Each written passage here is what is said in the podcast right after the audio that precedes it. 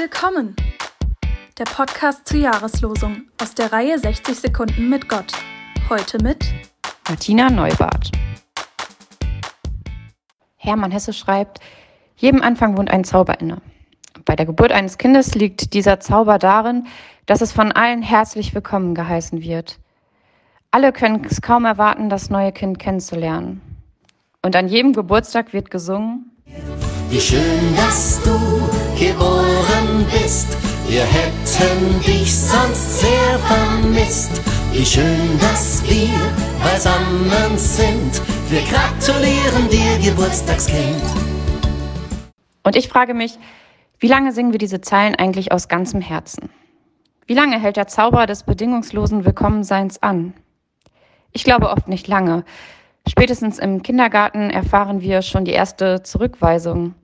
Du darfst nicht mitspielen, du darfst nicht mehr neben mir sitzen, du bist doof. Abweisung schon drei bis vier Jahre nach dem großen Willkommen der Geburt. Das ist schmerzhaft, denn das Willkommensein ist uns doch in die Wiege gelegt. Darum kämpfen wir auch unser ganzes Leben darum, dass dieser Zauber erhalten bleibt.